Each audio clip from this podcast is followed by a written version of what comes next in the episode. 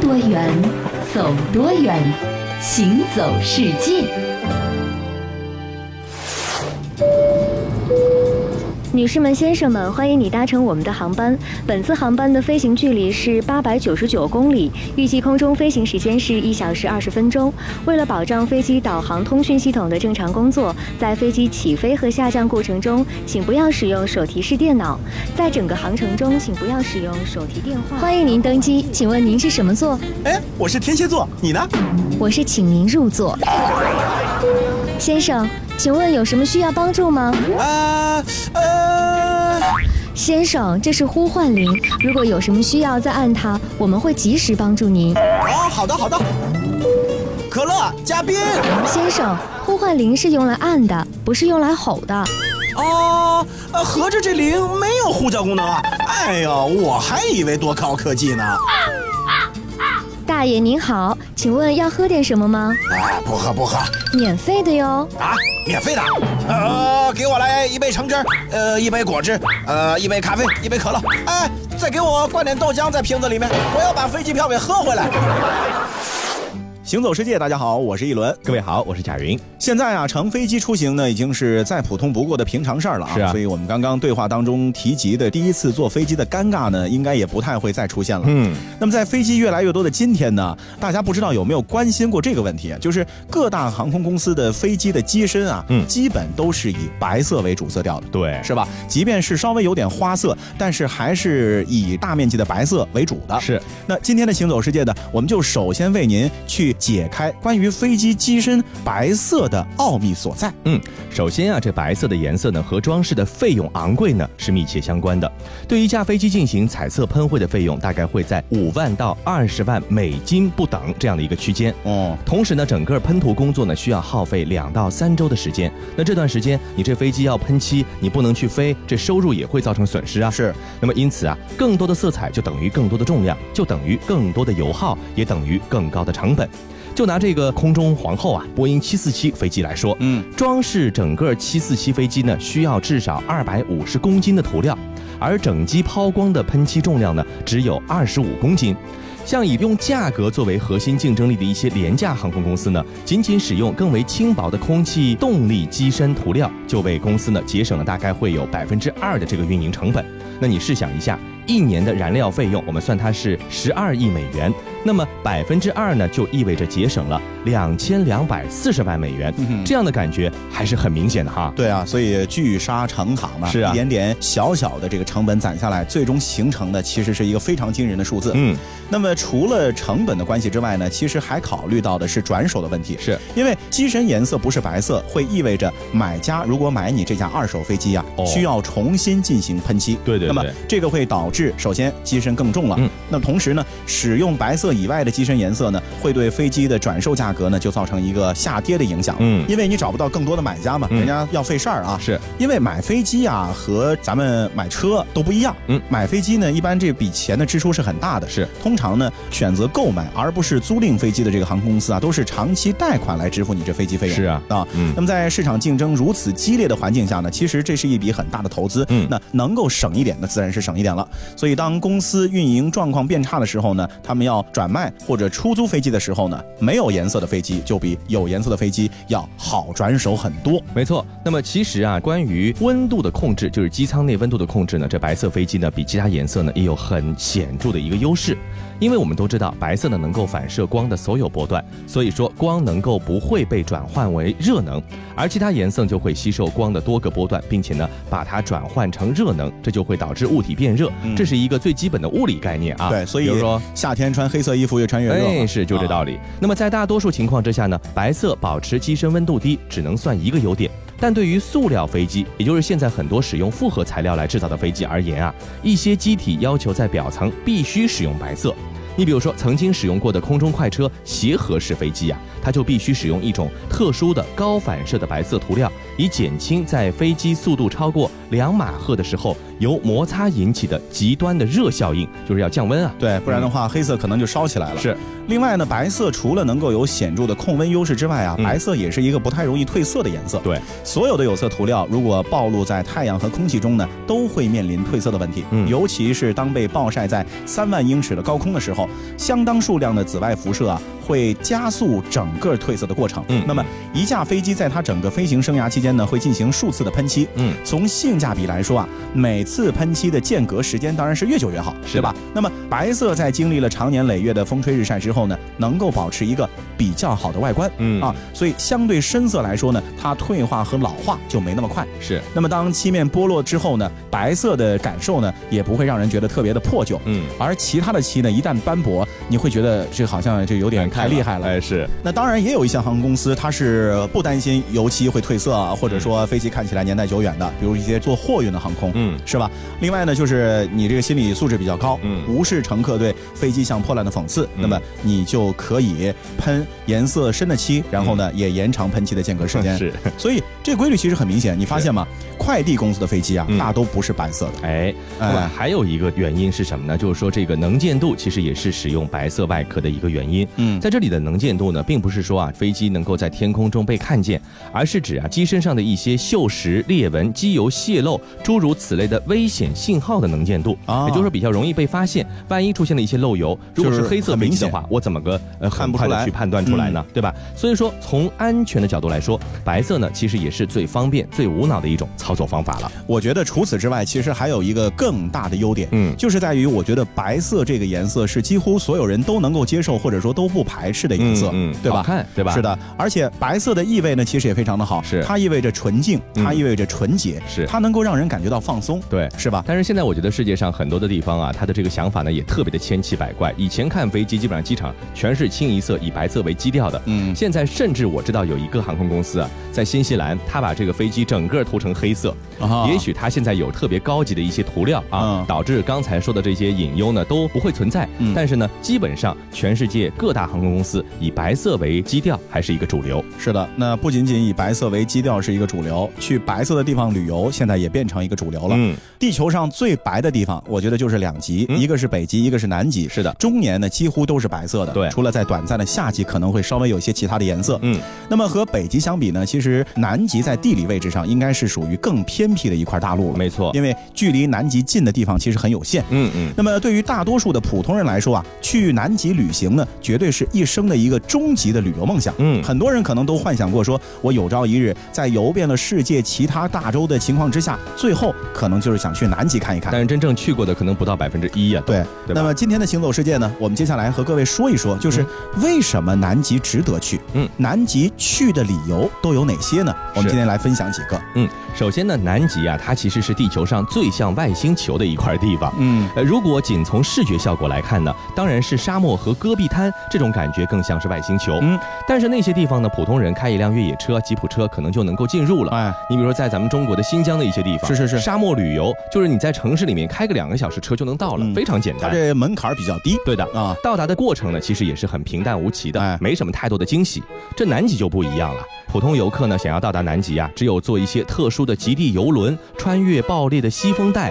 这个晕船的过程啊，来回一共四天，几乎是无法省略的一种身心的折磨。所以门槛儿变高了，就导致去的人呢就少了，嗯哎，所以吸引力就更大。对，另外啊，这南极的自然环境呢也非常极端。这个呢是地球上平均海拔最高、温度最低、风速最快、气候呢最干燥的大陆。换句话说啊，这是地球上对生命最不友好的一块地方。所以说它是像外星球，一点也不过分。对，那么嗯如果你作为人类征服了南极或者去到了南极，至少证明你是一个精英人士， 是是吧？有这种感觉在里面。对，第二呢，就是南极啊，其实也是一个动物的天堂。嗯同时呢，在南极的动物都有一个非常大的特点，它们都不怕人。哦所以南极大陆呢，也是观赏动物的一个很好的地方，是因为啊，南极的野生动物几乎全都不怕人，嗯。而且是属于完全无视人类存在的这种情况是当然了，为了避免过分的惊动它们呢，游客去南极看动物也不能靠得太近，嗯比如说有规定，距离企鹅最短也不能低于五米，嗯啊嗯，但是你想一下，地球上还有哪些地方能够让你如此近距离的看自由自在的野生动物呢？嗯是吧？在非洲，你看大象、看狮子，我估计也不可能在五米之内吧。是啊，只有一个地方可能和南极类似，就是加拉帕戈斯群岛。是，除了南极和加拉帕戈斯群岛，就真的没有第二块地方了。嗯，那么同时，为什么这两个地方的动物都不怕人呢？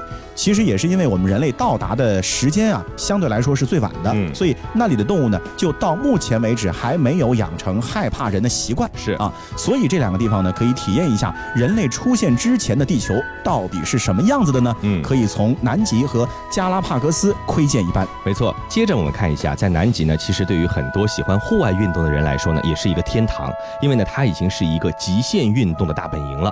那如今的南极旅游呢，可以说随着人数的越来越多，已经不算是探险的这样的一种活动，危险系数是大大降低，大家尽管放心。但是在南极呢，仍然可以体验到一些极限的运动，比如说这个游冰泳啊，嗯，在这个冰水里面游泳，凿好吧个坑给你 进去是游的，啊。还有在这个冰山附近啊，滑皮划艇，还有呢，体验一下雪滑梯等等等等。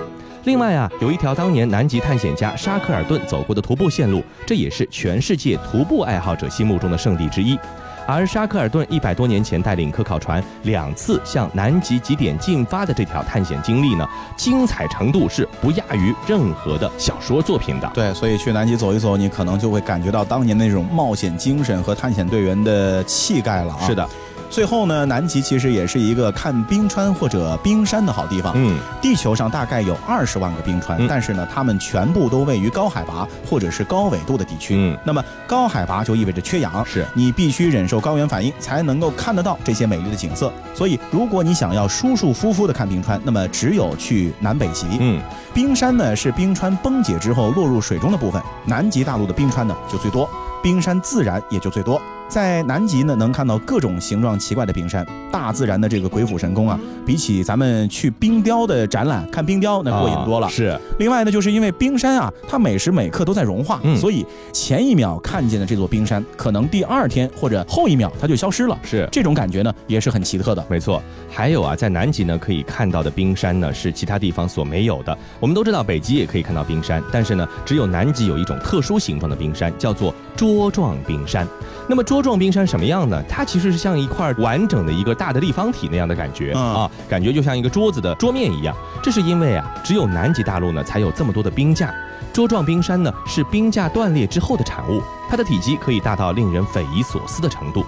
目前啊，有记录的最大的一块桌状冰山呢，是十二年前诞生于罗斯冰架的 B 十五号桌状冰山。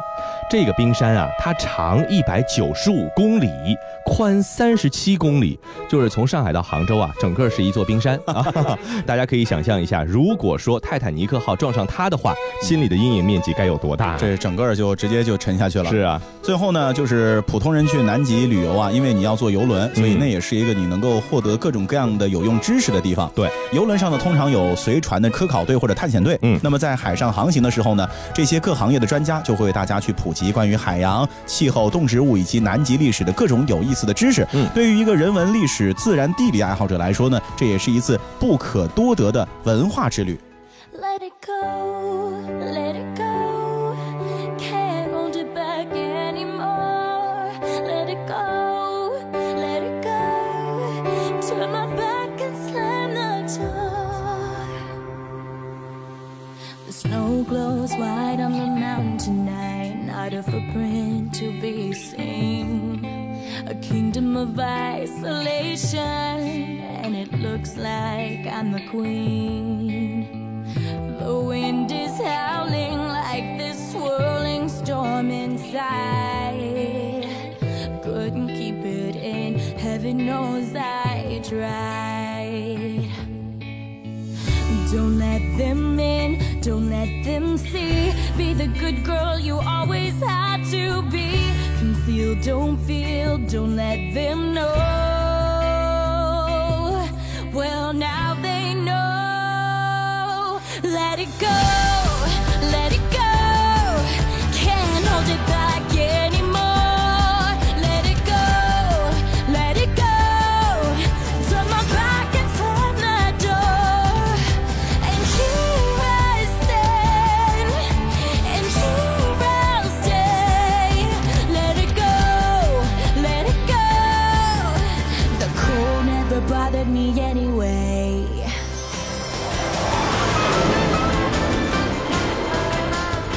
拼多远，走多远，行走世界。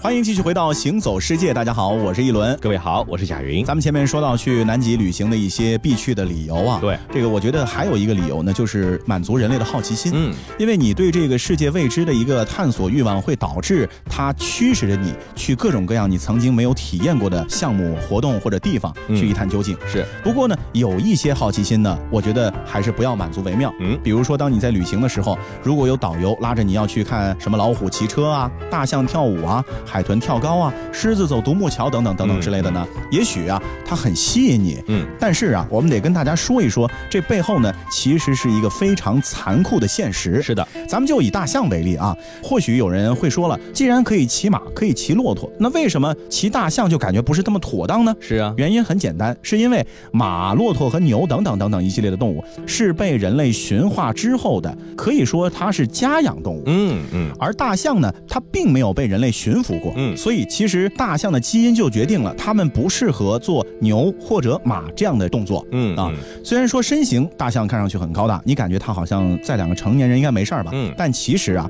一头成年大象的背上最多只能够承担一百五十公斤的重量，而且这个时间呢不能超过四个小时。哦，哎，不然的话呢，它就会受不了。其实可能两个成年男性都没有办法去对承担，对但吧是事实上，骑过大象的人可能都会知道，是你骑大象的时候啊，大象的背上要绑上一个金属的座椅，嗯嗯然后呢，金属座椅上再要坐两个游客，嗯是吧？而且这一天下来啊，你想大象不是只背你们两个人，嗯嗯它一趟一趟一趟一趟，工作时间远远不止四个小时啊。是所以其实对于驮着人类旅行来说啊，大象是非常的吃力，而且不适应的。没错，这是呢第一个我们不要去骑大象的一个理由啊。但是最大的问题还不在于骑本身的这个劳累，而是在于驯象的方式。作为陆地上最大的野生动物，大象呢自然不是那么好驯服的。那为了摧毁大象的意志啊，这驯象师呢会先把大象从象群中隔离出来，单独的关在一个非常小的笼子里，在里面呢只能站立，不能移动，也不能卧倒。然后这个大象呢，让它干嘛呢？挨饿脱水，并且不停地通过噪音保持大象能够清醒。每天清晨和傍晚呢，都要用象钩使劲地去抽打它一个小时，如此要持续半年的时间。最后啊，大象呢陷入精神涣散崩溃的阶段，这个时候驯象师就会开始喂它食物了，骑在它的背上训练它做指定的动作。那这样的虐待呢，会一直持续下去。大象想啊，这个时候我必须要生存，我必须要嗯吃东西啊，是只能听从摆布。这样的一种方式，让驯象师得以保证大象一直被处于一个驯服的状态对。，哎等于正常的野生象，它是不会让你人类骑的，哎呀你必须把它搞得有点像精神病一样，是它才能够这么乖乖的听话啊。。对，那么最后咱们再来说一下，就是嗯骑大象的意义啊。其实对于很多人来说呢，无非就是想要和大象去亲密接触一下。嗯那么其实你可以有很多其他同样有趣，但是又不会对大象造成伤害的活动。是。比如泰国各地就分布着一些的大象保护中心，哎里面呢就收留了很多因为伤病啊或者脾气太坏啊而被巡象营遗弃的大象。嗯那么在这些地方呢，大象首先它不会被关在狭小的笼子里面，是，而且呢能够自由活动，更没有巡象师挥舞铁钩要求他们做这个做那个。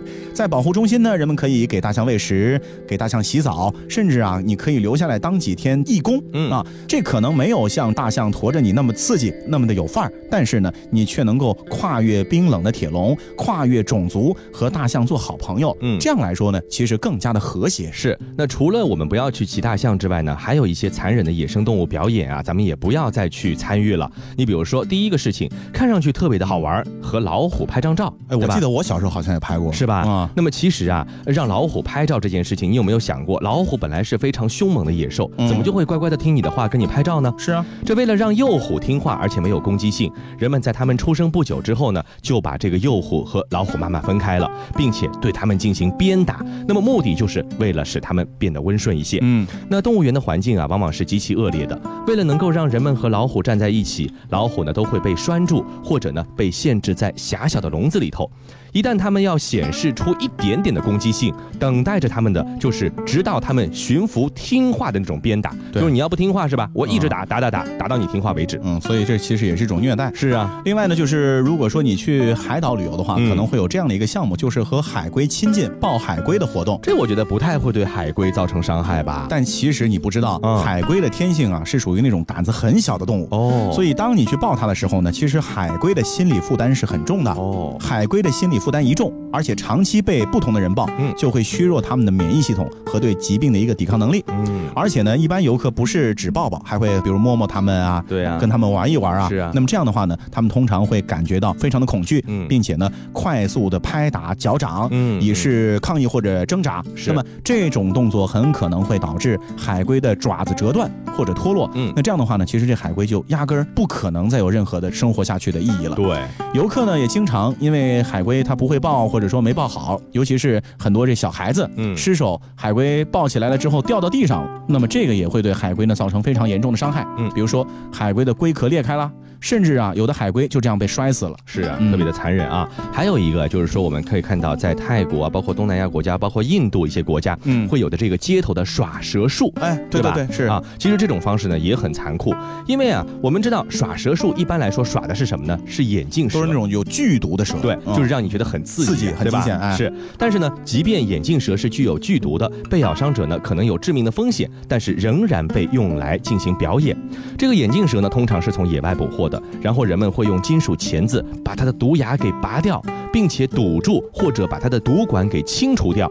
那么通常来说，这采用都是没有经过消毒的设备，这个往往会引起蛇呢感染，并且呢导致它的死亡，这就非常哦非常的可惜了。我总算明白了，嗯其实就是吹着笛子让蛇跳舞。它没那么大胆子啊，啊早这就牙齿拔掉了。怪不得呢，我想呢，不然的话，这蛇咬它一口，它就没病了。是啊，嗯所以说这样的一些和动物有关的表演活动，咱们还是不要再去参与了。动物旅游、动物表演的项目啊，真的是有的时候看见的并不一定是真相。嗯，还有很多发生在我们这地球上的事情啊。嗯如果你没有亲眼所见啊，嗯你绝对不会相信居然有这样的一种情况产生。哦偏要所见，我们才能够信以为真。啊比如说，我啊，告诉你，有一些地球上的城市啊，哎，它是你怎么看都看不见的，啊你信吗？还有这种城市啊？对啊，城市对于我们所有人来说，一般上的意义就是一个高楼林立的现代森林，对啊是吧？错综复杂的一个迷宫。那么所有的人呢，都生活在城市里面，嗯，但是有一些地球上的城市特别有意思，他们是隐藏在你视线之外的，嗯，在你看不见的地方生长着，嗯去到那儿之后，你会发现，你就像进入了一场奇异而又迷幻的梦境一样。是的，有一个城市的看不见，我是觉得可以理解的。比如啊说咱们的很多的地下设施，对吧？嗯嗯地下的商场啊，地铁线路啊，这其中也是城市的一部分。比如说，我就知道在南澳大利亚极其干旱的沙漠地区啊，就生长着这样的一座小城。从地表上看呢，这个地方呢如同被废弃的一般，十分荒凉。但实际上，这里呢还生活着三千五百多位居民，是一个非常热闹的小镇。之所以是你看不到人迹呀、因为他们大部分都生活在地下。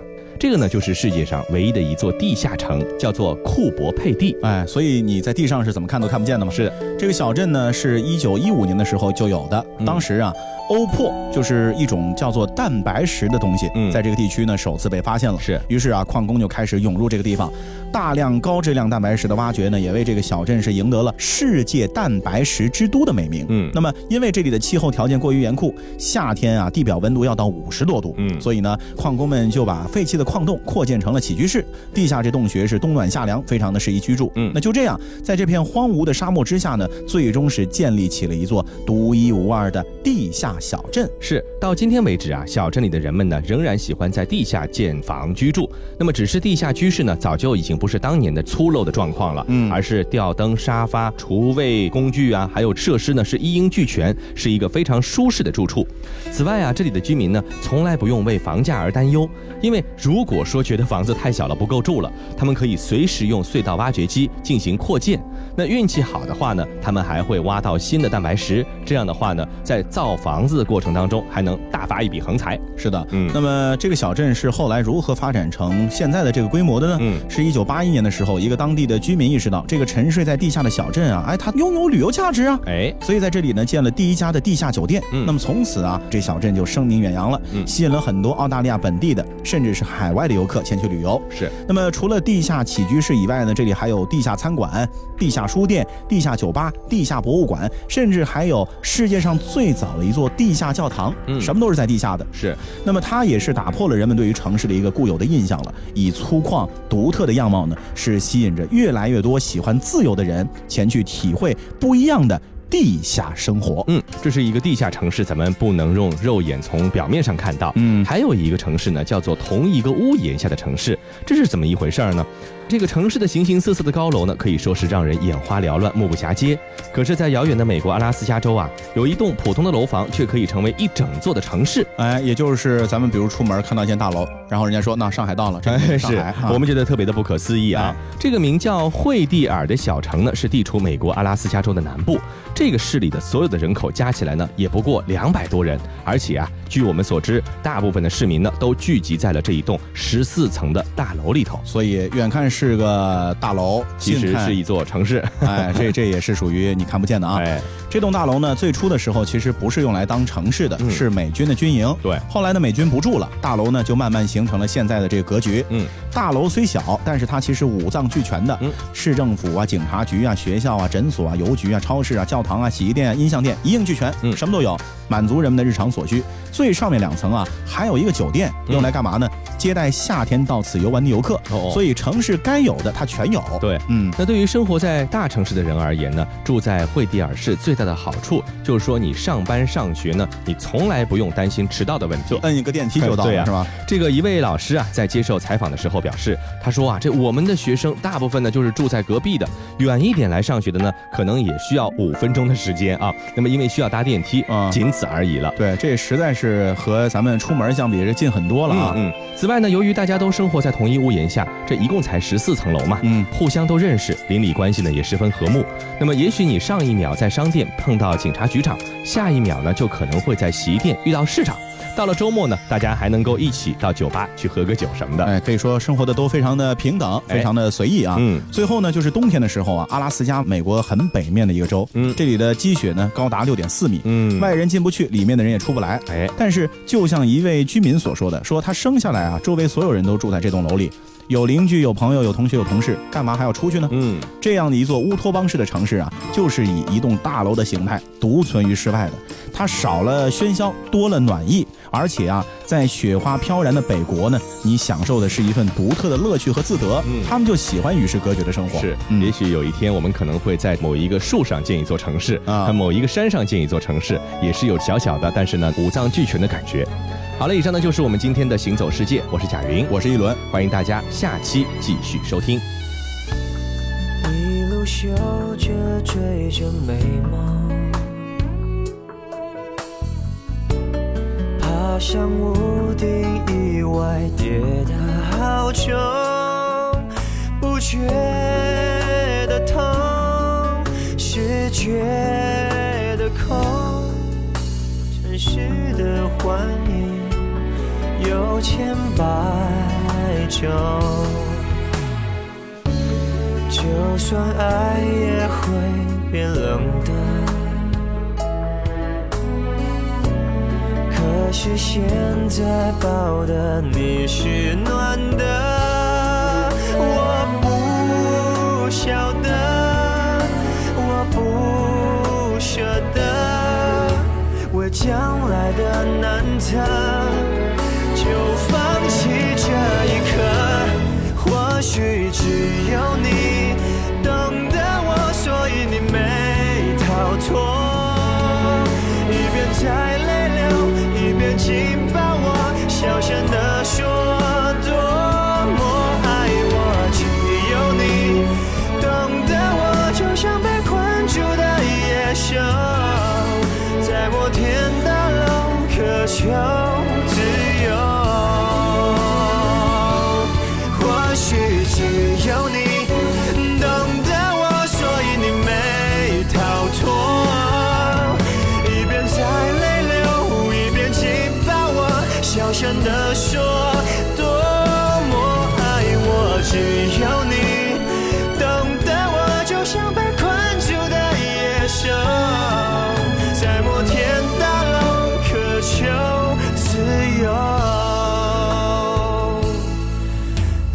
天的楼，渴求自由。